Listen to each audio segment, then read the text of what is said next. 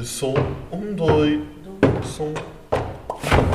São 17 peças das 23 escritas por Bertolt Brecht na Dinamarca durante o exílio, quando o partido nazi subiu ao poder na Alemanha. Aqui são as histórias escolhidas por António Pires, com tradução de Fiamma Paz Brandão. Todas são diferentes, unidas por um poema inicial. É um poema do Brecht que ele fez e que diz que quando passaram cinco anos e que estavam as coisas todas prontas, ou seja, que ele já estava armado, que tinha canhões e, e, e armas e, e, a guerra estava quase a começar, portanto, eh, ele decidiu ir ver quem tinham sido as pessoas que ele, estou a falar do Hitler, tinha convocado e tinha ajudado a fazer a guerra. E, portanto, isto é um desfile. Personagens que Brecht encontrou em notícias, pequenas notícias de jornal ou até na propaganda da rádio em direto de uma fábrica feliz. Viemos esta manhã às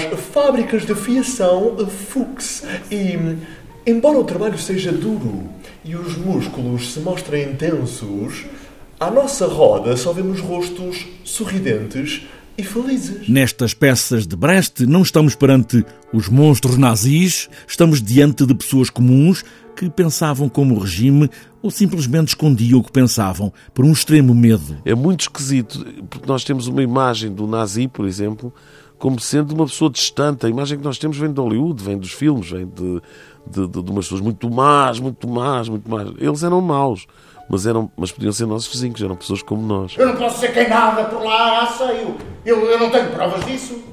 Eu, eu não disse mais do que isto, e mesmo isto eu disse de uma maneira muito suave.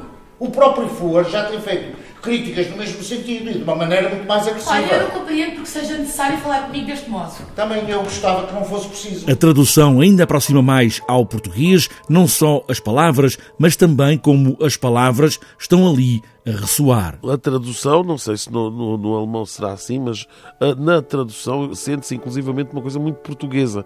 As escolhas das palavras acabam os personagens por ser muito portugueses. Em fundo, uma janela onde passam imagens a preto e branco de uma Alemanha de época e um piano ao vivo colocam tudo nos anos 30 do século passado na Alemanha nazi.